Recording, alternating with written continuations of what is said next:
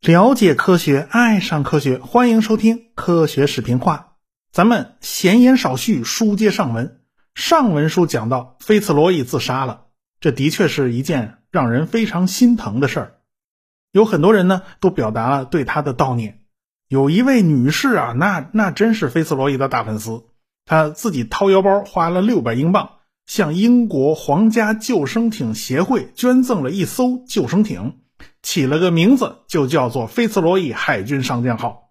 皇家地理学会的主席莫奇森爵士也对他表示哀悼。毕竟菲茨罗伊呢，当年啊完成了环球航行，而且呢，他作为海军对南美洲海岸和火地岛进行了考察，哎，这些考察还是相当出色的。有很多亲朋好友呢，都来安慰菲茨罗伊的家属。大家一操办丧事儿，一查账，才发现。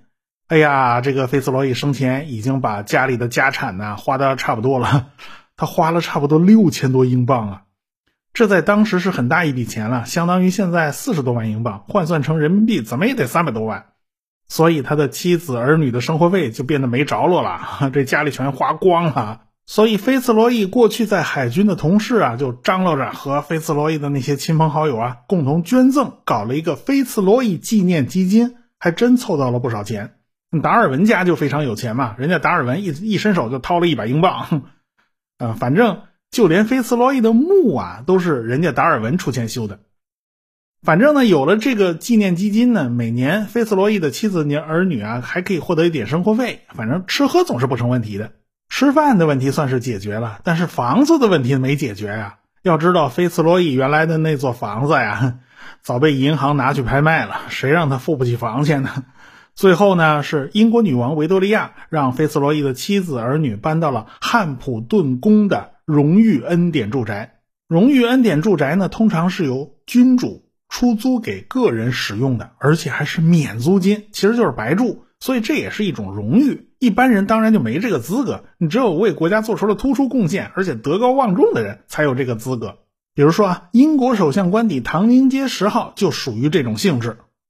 汉普顿宫呢，也有很多间房间被改造成了一间一间的公寓，成了荣誉恩典住宅。著名科学家法拉第啊，就住在汉普顿宫的一间公寓里。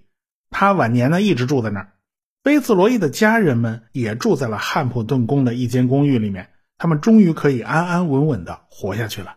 菲茨罗伊自己活得不太顺，但与此同时，菲茨罗伊开创的天气预报事业也遇到了重大的挫折，因为。英国议会里面早就有人对他不满了啊！你这个部门花的钱都花哪儿去了？有没有花到议会规定的方向上呢？啊，社会上对菲茨罗伊的抨击呢，也一直都没有停过。现在呢，菲茨罗伊人已经去世了，那么他生前主持的这份工作就要进行一次彻底的评估。议会呢，就组织了一个调查委员会来搞清楚这件事儿。可是那些议会的议员们又不懂气象学。所以他们必须选一个人来主持这项工作。那么找谁来比较合适嘞？大家选来选去，最后选中了高尔顿。这高尔顿当年跟菲茨罗伊可是结下过梁子的，无论是在学术上还是私人关系上，这两个人都不怎么对付啊。当时有人评价过高尔顿，说他的头脑是数字和统计化的，没有任何想象力，本质上就是个教条主义者。但是没办法，人家英国议会就认定了这个人了。那能怎么办呢？只能让高尔顿带了两个助手，开始对菲茨罗伊留下的全套数据资料展开核查。这可是当年高尔顿找菲茨罗伊要都要不来的宝贝数据，现在是一股脑的全堆在了高尔顿面前。反正啊，这项调查研究工作持续了大概能有一年。到了一八八六年四月份，这份报告呢就出炉了。他们的这份调查报告就声称。气象局啊，当时已经偏离了正常的轨道了，非常的危险。按照高尔顿他们的调查结果，气象局就把主要精力一直放在了气象预言部门。高尔顿用词呢，他显然别有用心，他没有用“天气预报”这个词儿，他直接用了个“预言”啊。做出预言的，往往都是不是跳大神的，就是巫师嘛，对吧？这种词儿偷换概念呢，经常就是给人这种感觉嘛。他们目的就是。要把这个菲茨罗伊啊形容的神神秘秘的啊，在十九世纪的六十年代，所有科学家都会认为啊，科学就应该是精确的，概念就应该是明确的啊，不能说的稀里糊涂的。所以高尔顿就认为啊，菲茨罗伊为了疯狂的预测而放弃了数学和统计学的神圣根基呀。当然了，气象局收集的各种数据和编写的各种统计资料方面，那还是很值得肯定的，他们这个工作做的还不错。但是调查委员会认为，菲茨罗伊后来就越跑越偏啊！在调查委员会眼里，这个天气预报就是一种前所未见的疯狂的科学应用，它不是一种高尚的事业。外界对于菲茨罗伊的批评呢也有很多啊，他们说天气预报只存在于菲茨罗伊的头脑里，到底怎么做出预报的，依据哪些规律啊？他从来也没说清楚过。也就是说，菲茨罗伊一直凭借着自己的经验和直觉在做天气预报。他做了四年的天气预报啊，但是在这四年里面，他根本就没有把整个预报过程变成一个清晰的科学的流程。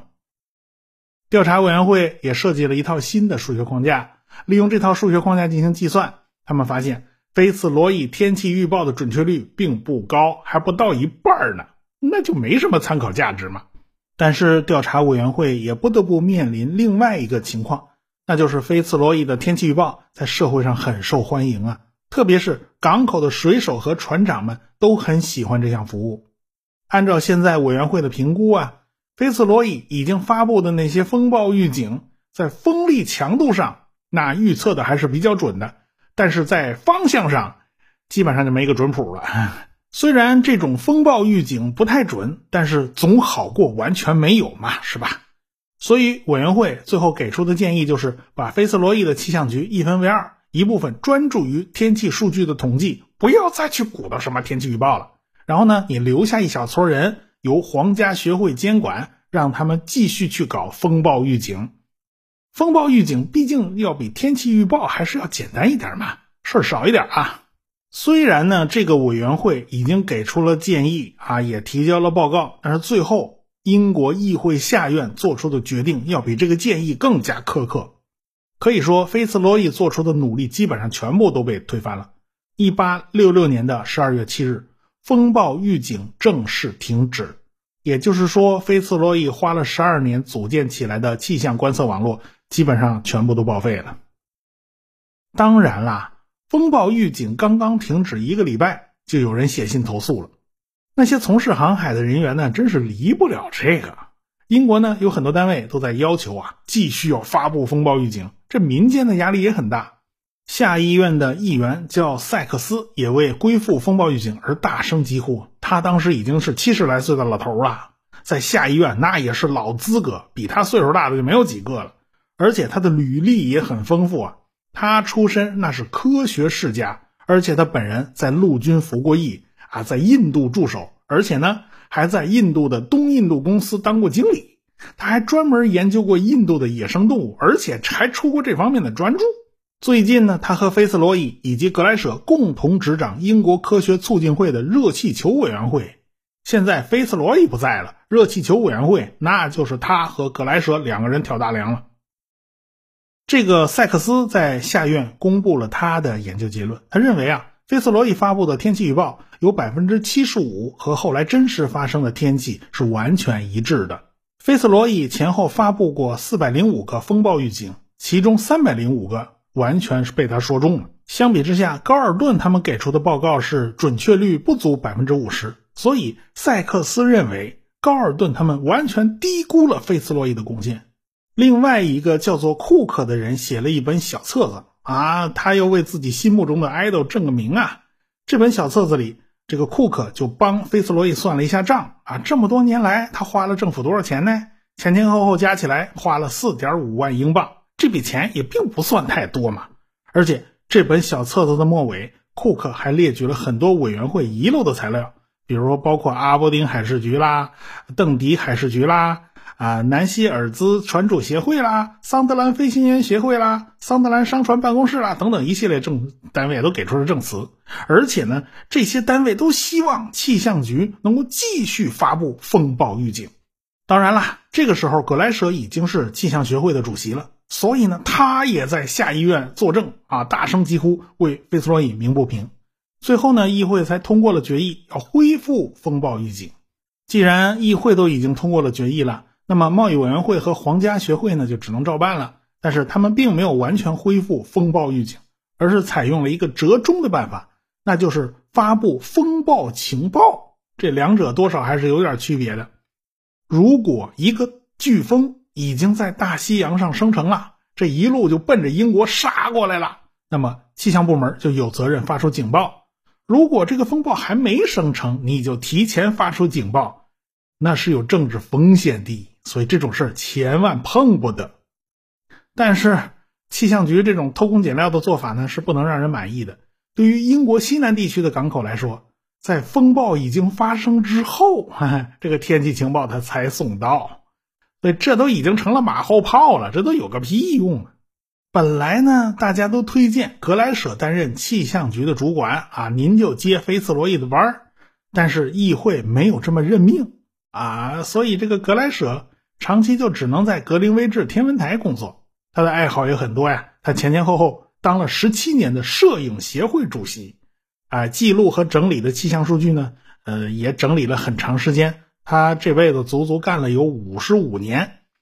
当然了，他最喜欢的还是驾驶气球飞往高空，研究高空的大气状况。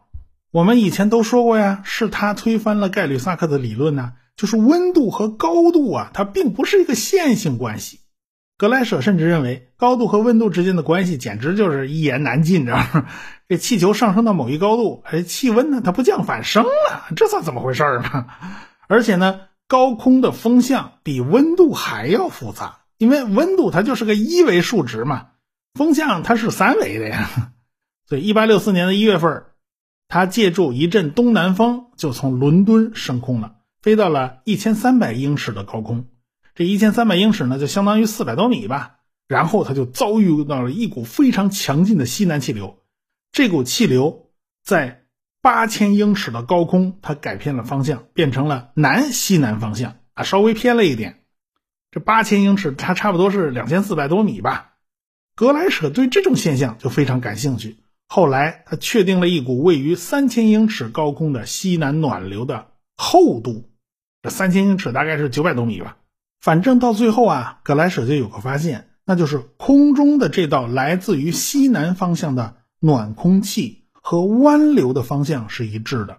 所谓的湾流就是墨西哥湾暖流，还记得吗？我们曾经在气象学史的第五集讲到过这个墨西哥湾暖流。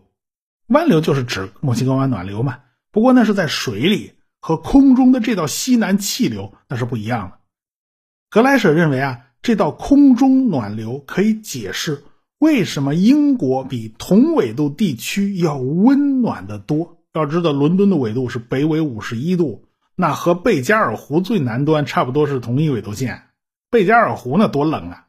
所以，伦敦和贝加尔湖那就完全是两个世界。现在呢，我们知道了墨西哥湾暖流和空中的这道西南气流。给欧洲起到的加热作用，那都是不可小视的啊！所以啊，哪怕是到了比伦敦纬度更高的苏格兰地区，人家照样能种棕榈树啊！咱大东北的就种不了那棕榈了。不过呢，格莱舍的这个发现并没有受到太大的重视，毕竟呢，他经常乘坐热气球飞到高空，他有切身体验，那别人没这体验呢，是吧？而且当时大家关注的重点也不在这儿。一八八三年，喀拉喀托火山发生了大爆发，有人就开始追踪这个火山灰的路径，而且一追就追了好几年。他们就发现，在赤道上空啊，有一道烟尘流，这火山灰正沿着这道气流啊，被喷向很远的地方。哇，原来空中还有这么一条高速公路呢！后来，日本气象学家在二十世纪二十年代发现，高空之中有一道喷流。这条空中的气流就像河一样。当时是日本的一个气象学家叫大石和三郎，在富士山附近就释放了探空气球。这个探空气球啊，就慢慢悠悠地升向高空啊。快到对流层顶部的时候，这气球啊突然开始横向加速，显然是有一股非常强劲的风在吹着气球狂奔。大石和三郎当时呢，他喜欢世界语啊，那时候世界语也流行啊，他就用世界语发表了这个观测结果。结果，全世界懂这个世界语的人呢就不怎么多，也就没有引起什么重视。到了一九三三年，威利伯斯特驾驶飞机搞环球航行，他就发现了一些非常奇怪的现象，那就是啊，空气相对地面的速度非常快，但是相对空气的速度就没有那么快。这说明什么呢？这说明啊，它被一股强大的风推着向前走。他在环球飞行之中经常会碰到这种事儿。一九三九年，德国人也发现了空中有这么一道不寻常的气流，他们给这道气流起了个名字叫“喷流”。后来呢，太平洋战争就爆发了，美国人就要跨过宽阔的太平洋，直接对日本本土发起轰炸，大批 B 二十九轰炸机就得沿着固定的航线飞向日本列岛，然后再飞回来。这些飞行员们就发现了非常奇怪的现象，那就是向西飞的时候，经常得开足马力，但是却怎么怎么都加不了速，怎么都飞得很慢，似乎是遇到了非常强大的逆风。这股气流甚至能让巨大的 B 二十九轰炸机都寸步难行。往东飞的时候就特别省事儿啊，这气飞机好像就开上一条高速公路一样，噌的一下就回来了。后来啊，大家才发现哦，原来北半球高纬度地区上空环绕着一条高速气流的环带，这形状呢不太规则，有点像个齿轮。随着季节的不同，形状也在不断的发生变化。这条高速气流带不太宽，但是气流速度非常快。我们地球上的大气层啊是透明的，尽管大气层里有云彩，但是也不太容易看清这种气流的是怎么流动的。但是如果你去看看我们太阳系里面的巨型气态行星，最典型的就是木星嘛。你看表面那些五彩斑斓的花纹啊，那都是巨大的风暴啊。这些条纹的细节真的是让人叹为观止。其实我们地球上的大气环流也非常非常复杂，只是呢，我们只能看到啊，下面有个大台风啊，周围全是云彩。但是对于那种反气旋呢，看起来就不容易看得那么清楚。日本人在二战末期的时候，想利用这条空中的高速公路向美国投放炸弹，因为呢，这个日本在战争时期啊面临物资封锁，而且打到战争末期的时候，日本也很穷嘛，所以向美国和加拿大投放燃烧弹用的这些高空气球啊，那全都是纸糊的。他们在气球上绑了燃烧弹，还有沙袋，用机械装置定期投放沙袋呢，来控制自己的飞行高度。日本人就非常希望啊，借着这道空中的高速公路，把这些气球啊，通通吹到北美大陆。然后呢，到了地方以后啊，这个定时器一开，然后这个炸弹就扔下去了，引起美国本土的火灾。结果这些气球就不知道飞哪去了，也没给美国人造成太大的困扰。当时因为是战争时期嘛，所以美国对新闻进行了管制。这些个气球引发的森林大火啦之类的火灾，美国的新闻就没怎么报，所以。日本人左等没消息，右等没消息，等了半天，他们也不知道这些气球到底给美国造成什么样的后果，所以最后他们就心灰意冷，也就不了了之了。还有一个原因是他们家连糊气球用的个浆糊都没了，所以只能到此为止吧。反正呢，大家现在都公认啊，格莱舍是发现空中急流的第一人。不过呢，格莱舍发现的这道西南暖流呢，高度还是稍微低了点。跟真正的高空急流还是有点不一样的。格莱舍最主要的工作呢，还是在格林威治天文台给皇家天文学家艾里打下手。他俩合作了有四十年了，最后还是因为一点芝麻绿豆大的小事闹得不欢而散。一八七四年的九月份，格莱舍和艾里大吵了一架。其实也就是因为艾里给格莱舍留了个条子啊，就是希望他。不要下午两点钟之前就开路就跑了啊！人家怎么都能老老实实一直工作到下午五点钟下班啊？怎么就你特殊啊？你都老员工了，你怎么还迟到早退呢？真是这格莱舍啊，对这事儿还真上了心了啊！人家直接打报告辞职啊，就从工作了很多年的格林威治天文台正式辞职了。不过呢，人家格莱舍兼职非常多呀，人家辞职以后依然过得舒舒服服的，而且还挺忙，还挺充实的。再加上他的寿命还是真长啊，他一直活到了一九零三年才去世，享年九十三岁。一九零三年都是什么年头了？人家莱特兄弟都把飞机送上蓝天了。过了八年之后，高尔顿也去世了，也就是说，又一代人结束了他们的使命。一八七零年，美国海军在史密斯尼学会的观测网的基础上，建立了正式的气象台。从一八七五年开始，伦敦的《泰晤士报》每天刊登一幅天气图啊，这张图是高尔顿画的。又过了四年，中断了十三年的天气预报在英国再次恢复了。至此啊。天气预报终于回归了，这气象学也终于走上了正轨。那么，进入到二十世纪以后，气象学又该如何发展呢？我们下回再说。科学声音。